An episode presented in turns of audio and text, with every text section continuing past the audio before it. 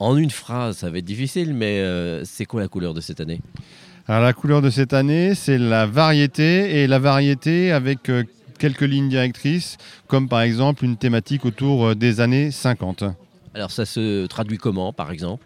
Alors ça se traduit avec des spectacles de création dans lesquels euh, on va faire travailler euh, des compositeurs à la fois de la maison, puisqu'on a pas mal de compositeurs au conservatoire, et des compositeurs invités sur de la création autour de textes, autour de compositeurs euh, vivants, autour d'idées musicales ou d'idées chorégraphiques qui vont nous rappeler un certain nombre d'événements des années 50, comme par exemple le phénomène qu'on met en avant sur un certain nombre de spectacles de libération des idées, de libération de la femme.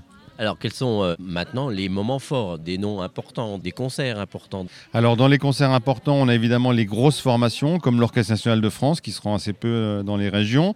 On a l'Orchestre national de Lyon qui revient euh, tous les ans. Et puis on a la chance d'accueillir le plus grand musicien de jazz vivant qui est Wynton Marsalis avec le Jazz Lincoln Center Orchestra qui ne joue cette année en France au grand complet qu'à la Philharmonie de Paris et au Conservatoire du Grand Chalon.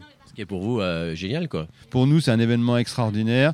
Winton sera là. Winton va pouvoir aussi échanger avec nos étudiants, en plus de ce grand concert du 6 juin au soir. Concert qui sera évidemment très très vite complet, mais ça fait rien, ça va rester un événement. Et cette rencontre avec le- les étudiants du conservatoire, en plus du concert, ça sera un grand moment de la vie euh, des étudiants.